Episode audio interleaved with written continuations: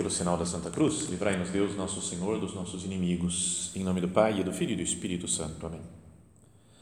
Meu Senhor e meu Deus, creio firmemente que estás aqui, que me vês, que me ouves.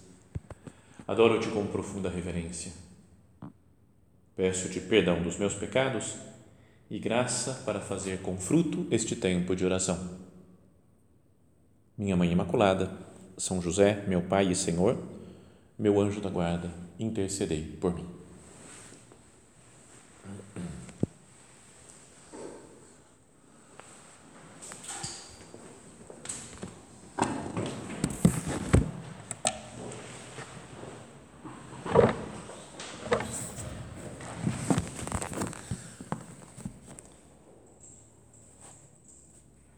Na paixão de nosso Senhor, é, ela é contada né, por todos os evangelistas, né, por São Mateus, São Marcos, São Lucas, São João, mas São João ele demora um pouco mais, especialmente na conversa que tem entre Jesus e Pilatos.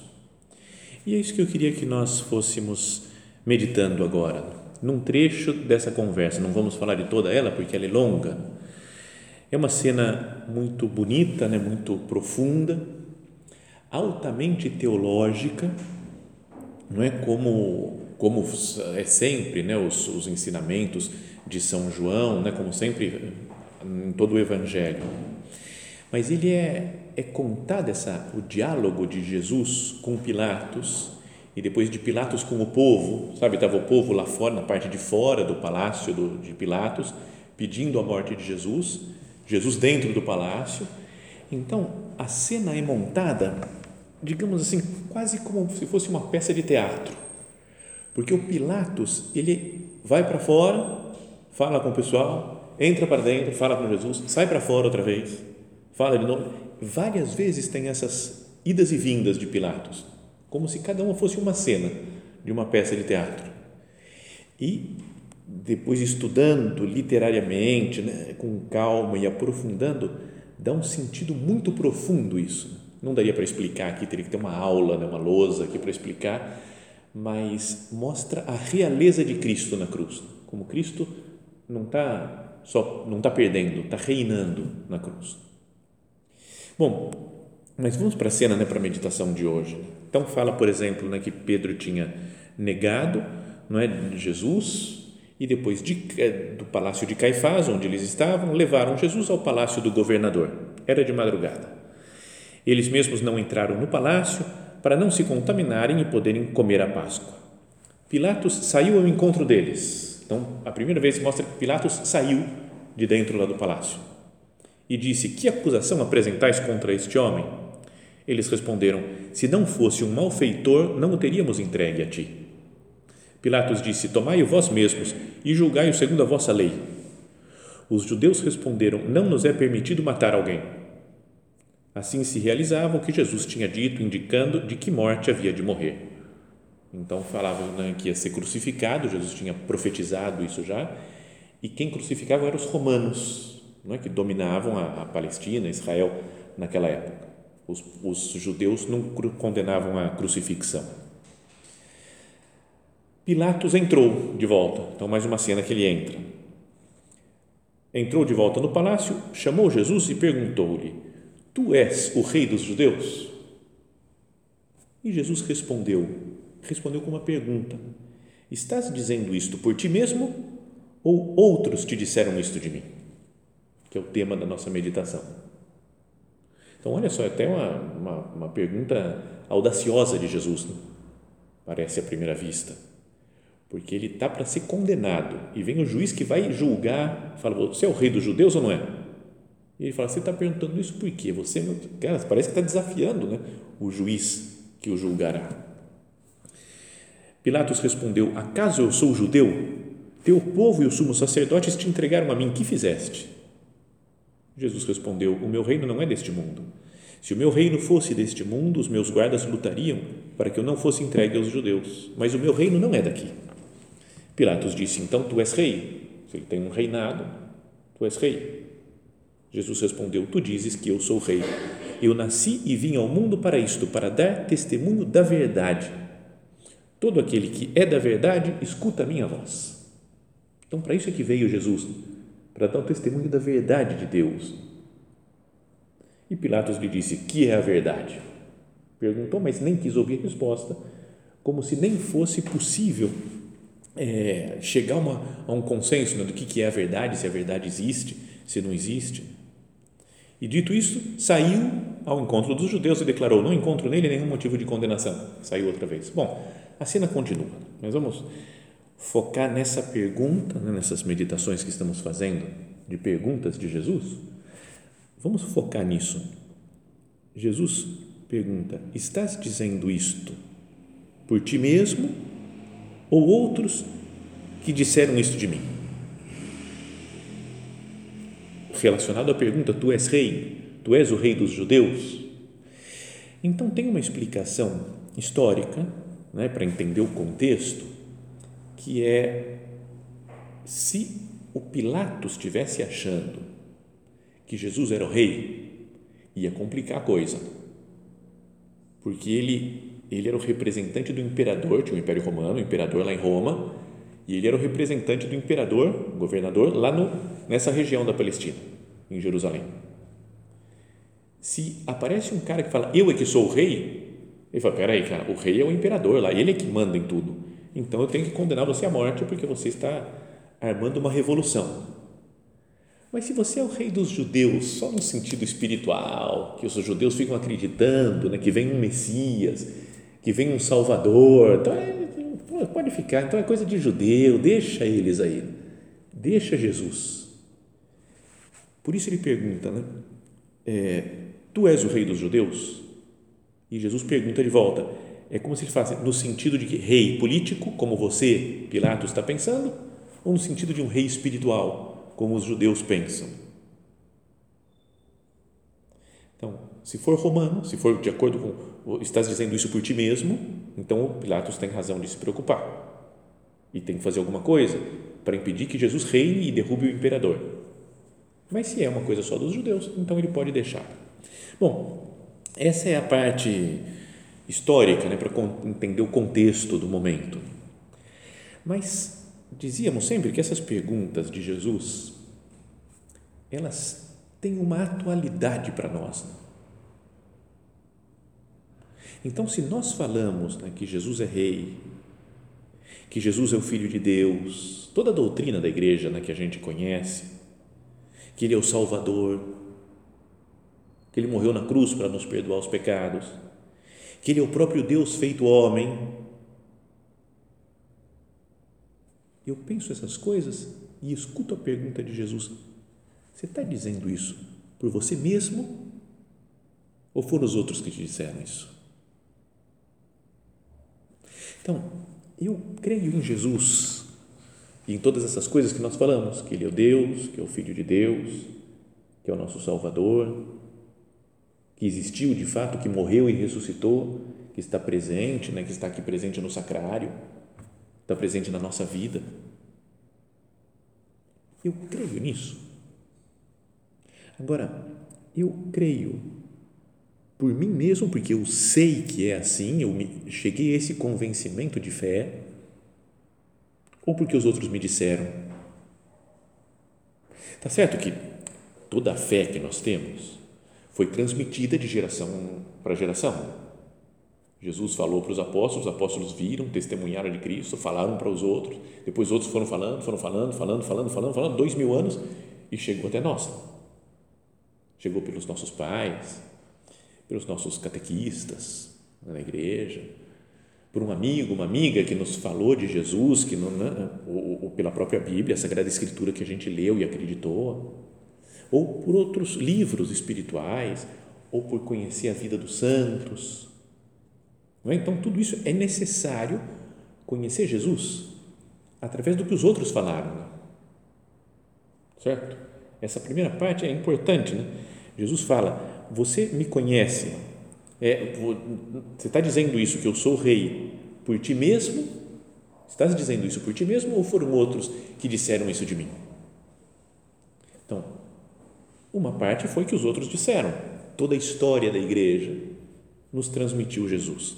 E nós devemos depois continuar transmitindo, pregar, dizer para os outros, né, para as gerações futuras, quem é Jesus. Mas, e aqui que queria que nós começássemos a pensar, a conversar com o Senhor. Eu creio só porque os outros dizem? Ou eu conheço Jesus de verdade, né? pessoalmente, falando, eu, eu confio em Cristo, eu tenho fé nele. Não é porque meus pais, só nasci numa família católica, às vezes meus pais me ensinaram, então tudo bem, é coisa de família, algo quase familiar, social, ter uma religião e a missa. E se meus pais abandonassem a fé? Falar, não, Jesus não existe. E se meus amigos, minhas amigas, todo mundo fala, não, acabou, chega esse negócio de igreja, ah, acabou, não tem mais. Já pensou uma debandada geral? Ninguém mais acredita em Cristo. Eu continuaria acreditando.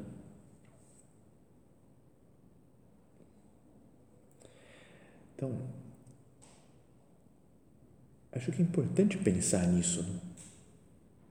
Porque eu penso em Jesus e sigo Jesus só porque os outros seguem também?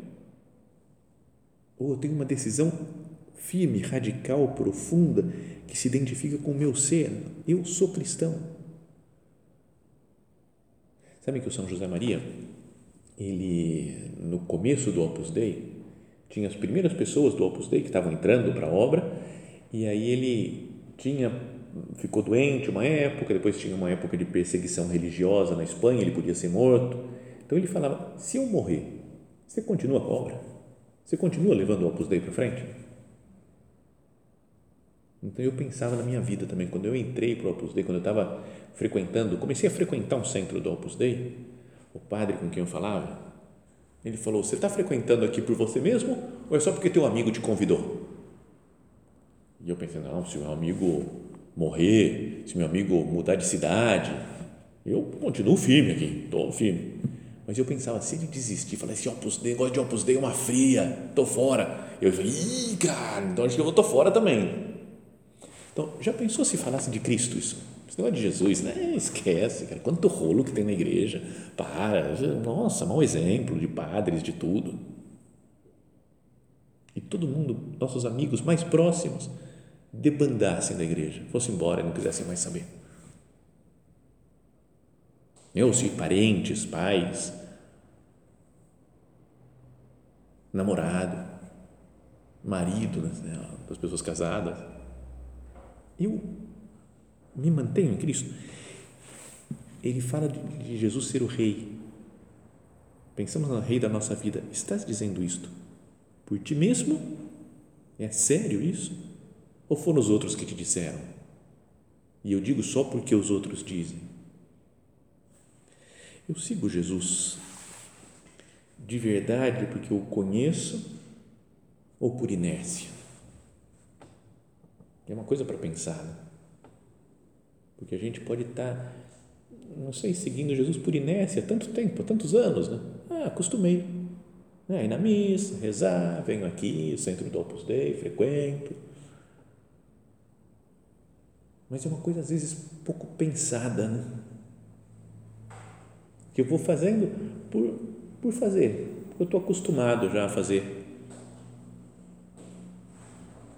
Tem tem muita gente, às vezes pessoas que são protestantes, por exemplo, né? ou mesmo alguns católicos que falam de uma maneira talvez meio sentimental, mas que dizem: Eu encontrei Jesus. Encontrei Jesus. Depois que eu encontrei Jesus, o meu encontro com Cristo, aí eu mudei de vida. E, e diria que é importante mesmo ter um encontro, cada um, cada pessoa que está aqui, que está ouvindo, que tem um encontro pessoal com o nosso Senhor tudo bem, eu escuto o que os outros falam de Cristo, escuto uma palestra, uma meditação como essa, falando de Jesus, mas a adesão a Cristo é algo pessoal, que deve nascer de uma decisão pessoal. Não porque os outros fazem, porque os outros falam, porque os outros pregam. Uma vez, acho que já contei isso, né? minhas histórias são todas repetidas, mas eu, quando morava em São Paulo, atendia a direção espiritual dos seminaristas, lá, o pessoal que entrava no primeiro ano do seminário, eu atendia vários deles, né? porque o padre, o reitor era muito amigo meu, e falou, vem aqui atender o pessoal, vai a molecada e tal, então eu ia lá toda segunda-feira e conversava com os, com os meninos lá que estavam começando o seminário. Aí um dia cheguei numa segunda-feira para atender e ele falou: hoje não vai ter atendimento porque vem o bispo aí, o bispo antigo, né, que teve assim, um cardeal, velhinho já. E ele vem falar com os seminaristas. Eu falei: ah, bom, então tudo bem, vou embora. Ele falou: não, não, não, fica aí, fica aí, fica você também, assiste a palestra do, do cardeal. Tá bom, vamos lá. E esse homem veio, sentou, ficou o pessoal em círculo, e ele começou a falar: o seminarista tem que encontrar Jesus, tem que ter um encontro pessoal com Ele. Gente, cada um de nós tem que conhecer Jesus pessoalmente. E foi falando isso, essa ideia, durante uma hora, sem parar, assim, ó, sem papel nenhum, sem tablet nenhum, sem nenhuma coisa para. Foi falando, falando, falando, e o tempo voou, era muito convincente o negócio. Falei, cara, eu tenho que conhecer Jesus, senão o que eu estou fazendo da minha vida? Foi muito boa a, a palestra dele. E num momento ele contou um negócio do João Paulo II. Falou, Papa São João Paulo II, não, não era santo, acho que ainda. João Paulo II, na Jornada Mundial da Juventude do ano 2000, juntou milhões de pessoas, acho que foram uns 3 milhões de pessoas, mais ou menos, lá de jovens, em Roma, foi em Roma mesmo. E ele falou para os jovens, para aquela multidão, falou: O que, que vocês vieram procurar aqui em Roma? E parou um pouco, não, a pergunta não é essa, a quem vocês vieram procurar? E a resposta tem que ser Jesus Cristo, senão estamos perdendo tempo. Não é legal aquela, porque o pessoal pode ir para Roma, para jornada mundial, só para ah, agito, estamos todo mundo aqui, os jovens. Mas quem a gente tem que procurar sempre na vida é Jesus Cristo. Por isso, essa pergunta de Jesus para os Pilatos faz a gente pensar: estás dizendo isso por ti mesmo? Ou foram os outros que te disseram de mim? Então, uma meditação para que nós pensemos na autenticidade da nossa fé. Faço as coisas de Deus por obrigação só? Porque me mandaram, porque estão me mandando, porque vão me dar bronca se eu não fizer? Ou é uma decisão pessoal? Jesus, eu te sigo a sério porque eu quero? Ou é porque vai pegar mal se eu não te seguir? Porque vão dizer, vão falar, vão comentar. Tem uma obrigação. Faço as coisas mais por medo ou por amor? Porque pode ser que a gente siga Jesus por medo. Vai que tem inferno mesmo e eu me condeno. Estou perdido então é melhor, vamos, vamos garantir e vamos seguir Jesus. É por medo ou é por amor que eu sigo Cristo? Depois eu dou testemunho de Cristo, porque é uma pessoa convencida né, de que Jesus é o Filho de Deus, que veio ao mundo para nos salvar, que morreu e ressuscitou e está vivo e quer o meu relacionamento com Ele. Se eu estou convencido disso, eu enfrento qualquer coisa um ambiente hostil, um ambiente em que as pessoas tratam mal Jesus, falam mal da igreja, o que, eu faço? Eu me escondo? Ou nego Cristo? Não, não, é, dou uma risadinha para não pegar mal, porque me importa mais o juízo dos homens do que o juízo de Deus. Uma espécie de São Pedro. Né? Começávamos essa cena falando que o São Pedro tinha negado Jesus. Eu sou como São Pedro nesse aspecto, de ter negado também. Não, não conheço Jesus. Estás dizendo isto por ti mesmo ou foram outros que te disseram isso de mim? Então, se a gente, pensando agora, se vamos meditando, conversando com o Senhor, e chegamos à conclusão de que fazemos muitas das coisas que fazemos da igreja ou por Cristo, fazemos mais pelos outros, porque outros te disseram isto de mim que, que eu devo fazer? como que eu mudo essa situação? Como que eu consigo ser mais autêntico na minha fé, no relacionamento com o Senhor? Então, a, a principal coisa é conversar com Jesus pessoalmente. Ser pessoas de oração, gente que quer escutar Jesus. Senhor, fala comigo. Eu quero te conhecer, Jesus, mas eu não sei muito bem como. Por que você não se mostra mais para mim, Jesus? Se apresenta para mim, me diz quem é você, o que você quer de mim, da minha vida.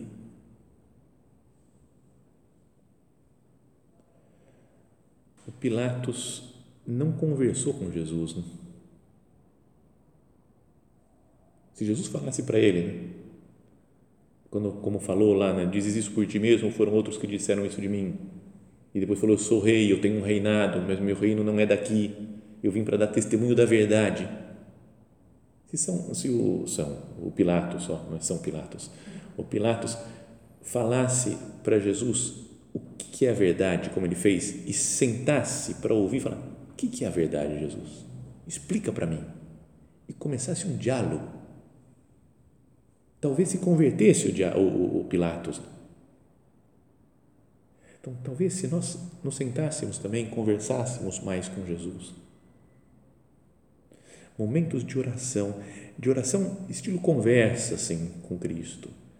Não só orações vocais, que são importantes também, né? rezar o terço, rezar Pai Nosso, Ave Maria, Salve Rainha, Glória ao Pai, Santo Anjo do Senhor, mas oração mental, oração de conversa, de diálogo.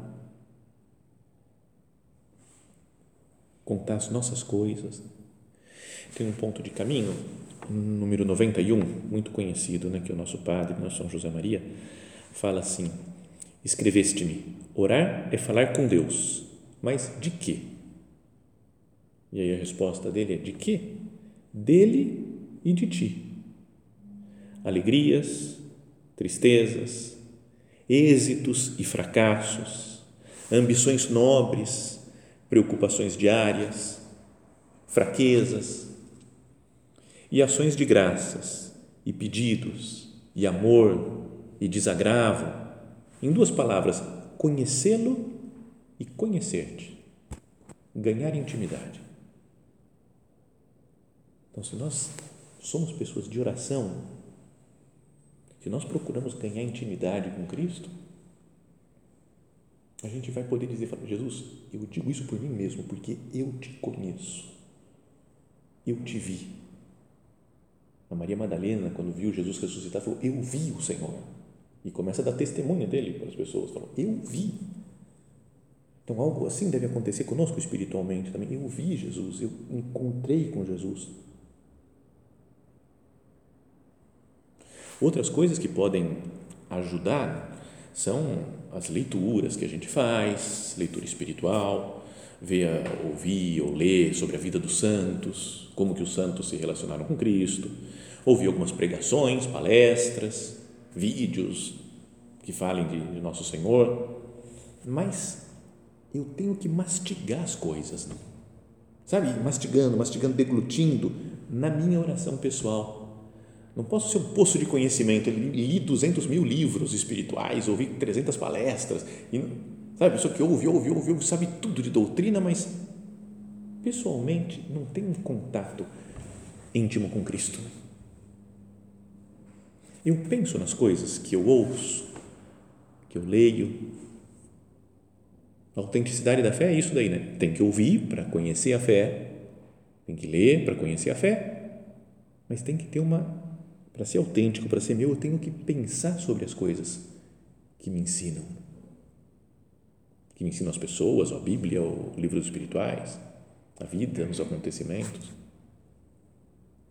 Sabem que uns anos atrás aqui em São José, na, tem a faculdade de teologia, né, que, aqui de São José dos Campos, que eles fazem sempre uma, fizeram pelo menos vários anos, uma semana teológica e falam de vários temas de teologia durante uma semana com convidados especiais, gente de outras faculdades, né? e era um negócio legal, interessante, saía palestras muito boas. E uma vez convidaram o Padre Zezinho, Sabe o Padre Zezinho, famoso de, das músicas e livros, tem um monte de centenas de músicas e de livros publicados. Então eu falei, ah, vamos lá ver na palestra do Padre Zezinho. Conhecia só a obra dele, nunca tinha visto pessoalmente. E cheguei lá e estava lotado de gente. Fiquei lá no fundão da sala. E o Padre Zezinho começou a falar e contar a sua história. Foi contando a história pessoal dele, como é que foi, como é que não foi, o que, que ele acha, o que ele não acha. Então foi muito interessante. E aí coisas, começou a falar sobre a visão da igreja que ele tem. E falou umas coisas que eu falei, pô, que bom, hein? Pô, bonito isso daqui. Profundo esse negócio, gostei. Aí depois continuou falando, depois falando um negócio, eu falei, ah, isso aqui eu não gostei não. Isso eu não concordo. Não, penso diferente. Acho que ele não está certo nisso. Depois outra, não, agora essa, essa parte aqui, interessante essa, essa visão dele. Essa outra aqui, acho que falou bobagem. Sabe essa coisa que a gente vai assistindo uma palestra e fui pensando essas coisas dele. É, no final, a última coisa que ele falou, ele falou: Bom, eu falei tudo o que eu penso sobre esse tema. Agora, o que você tem que fazer é chegar em casa e pensar o que, que o Padre Zezinho falou de certo e de errado, o que, que eu concordo e o que eu não concordo. Então eu gostei porque eu já tinha feito isso durante a palestra. Né? Então foi legal essa parte daí, gostei dele. Ele falou, porque tem gente que fala, o Padre Zezinho falou, então é certo, é tudo certo. Ou então o Padre Zezinho falou, o Padre Zezinho é do mal, então fala tudo errado. Pensa sobre as coisas. Não é uma pessoa, ah, porque essa pessoa falou, eu sei que está tudo errado, ou eu sei que está tudo certo. Tudo certo, só nosso Senhor Jesus Cristo. Tudo errado, só o demônio. O resto tem coisas certas, tem coisas erradas, tem coisas que a gente concorda, coisas que a gente não concorda. Então, eu penso nas coisas. Porque se eu não penso, isso daí pode entrar no mundo da fé, eu não penso na fé também, né? Só ouço o que o pessoal foi falando, então vem a pergunta de Jesus: Estás dizendo isso por ti mesmo? Ou foram os outros que disseram? Cara, tudo que eu acredito é só porque os outros disseram. Eu nunca cheguei às minhas conclusões. Então a ideia é além de rezar, fazer oração e conhecer Cristo, é pensar, decidir as coisas por conta própria. Muitas vezes a gente se deixa levar pelo que os outros dizem, ou fazem, ou falam. Nos deixamos levar pela mentalidade dominante, não só nas coisas da igreja, no mundo, na sociedade, a mídia. O que a mídia fala, ah, é assim, porque falaram isso. Eu tenho que acreditar no que está escrito num jornal, do que uma opinião política de alguém fala. Ou de, eu não, eu não, não tenho uma inteligência para pensar nas coisas. Não, os outros dizem, está todo mundo dizendo. E daí, é verdade? Simplesmente pelo fato de estar tá todo mundo dizendo. Jesus fala, eu vim dar testemunho da verdade. Não é de, não, um consenso, pessoal, vamos ver o que a gente acha, o que não acha. Todo o atualmente que a gente tem vivido, né, da ditadura do politicamente correto, tem umas coisas que tem que ser assim, todo mundo tem que pensar desse jeito. Fala, por quê? E a gente às vezes não tem, tem coragem de falar, com isso eu não concordo.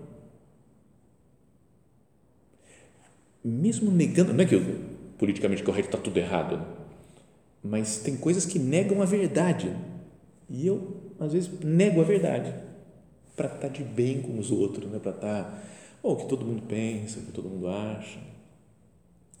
Sabem que no, na Sexta-feira Santa, lá em Roma, tem uh, o, uma via sacra há muitos anos que se faz no Coliseu e o Papa vai lá. O Papa vai lá e fazem né, as via sacra, as 14 estações, como essas que tem aqui né, na, na capela, e vão rezando né, e, e, e para meditar na paixão de Cristo. E todos os anos o Papa pede para alguém escrever o texto de meditação dessas dessas, dessas estações da Via Sacra. Então, há muitos anos que é assim, não sei se é década de 80 que começou, década de 90, já vai muitos anos. E em 2005, era o Papa, era João Paulo II, e ele pediu para um cardeal escrever as meditações daquele ano, de 2005, que era o cardeal Ratzinger, Poucos meses depois morreu o Papa, né? umas semanas depois, e um mês, dois meses depois foi escolhido o novo Papa, o Cardeal Ratzinger, como Papa Bento XVI.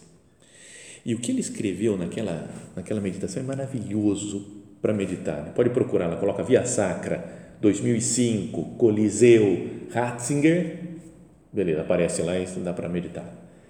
A primeira estação da Via Sacra é Jesus é condenado à morte né, por Pilatos. E olha só o que ele escreveu, o texto de meditação dele. O juiz do mundo, Jesus, que um dia voltará para julgar a todos, está ali, aniquilado, insultado e inerme diante do juiz terreno. Ele é o juiz universal, né? o juiz do mundo inteiro. E tem um juiz terreno que está mandando nele, vai condená-lo à morte. E aí o, o, o futuro Papa dizia: Pilatos não é um monstro de malvadez. Sabe que este condenado é inocente, procura um modo de libertá-lo. Não, não era, não era super mal. Percebeu que era coisa só dos judeus. Ela falou: vamos, vamos soltar Jesus. Né? Se quiser, eu mando matar o Barrabás e a gente solta Jesus. Mas o seu coração está dividido e no fim faz prevalecer a sua posição, a si mesmo, sobre o direito. Também os homens que gritam e pedem a morte de Jesus não são monstros de malvadez. Muitos deles, no dia de Pentecostes, né, poucos 50 dias depois, sentir-se-ão emocionados até o fundo do coração quando Pedro lhes disser a Jesus de Nazaré, homem acreditado por Deus, junto de vós matastes cravando numa cruz pela mão de gente perversa. Eles se arrependeram, se converteram, mas naquele momento sofrem a influência da multidão. A multidão começa a gritar: morte para Jesus, crucifica, crucifica. Começa a pressão, todo mundo, está todo mundo gritando, né? Crucifica Jesus, crucifica. Só um parênteses. A Paixão segundo São Mateus, do Bach, Johann Sebastian Bach. Pega esse trechinho que o pessoal começa a gritar para crucificar Jesus. É uma obra gigantesca, tem quase três horas né, de duração, de música, e mas essa o, povo gritando, né, crucifica, o crucifica, é muito, é maravilhoso. Parece o demônio, todas as forças do inferno querendo condenar Jesus. Então aqui fala o, o cardeal Ratzinger, naquele momento sofrem a influência da multidão, gritam porque os outros gritam e como os outros gritam não é uma situação atual também? Acontece isso. Né? O que todo mundo fala, eu falo, porque está todo mundo dizendo isso, então eu falo, sem pensar. E assim, a justiça é espezinhada pela covardia, pela pusilanimidade, que é a alma pequena, pelo medo do diktat, da mentalidade predominante. A voz sutil da consciência fica sufocada pelos gritos da multidão. A indecisão, o respeito humano dão força ao mal. Então, o nosso pensamento sobre Jesus ou sobre todas as coisas eu tenho por mim mesmo ou porque os outros disseram, porque está todo mundo dizendo, então eu sigo o que a maioria diz. Já passamos até da hora de terminar a nossa meditação. Vamos procurar fazer esse propósito de encontrar com Cristo, de conhecer Jesus. Né? Pedimos para isso a intercessão de Nossa Senhora, para que ela, que é mãe de Cristo, nos leve até Jesus, para que cada um tenha um encontro pessoal com Cristo, possa dizer: Eu conheço Jesus por mim mesmo.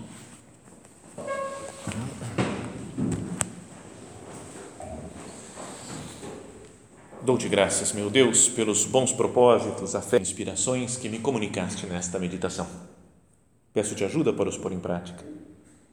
Minha Mãe Imaculada, São José, meu Pai e Senhor, meu anjo da guarda, intercedei por mim.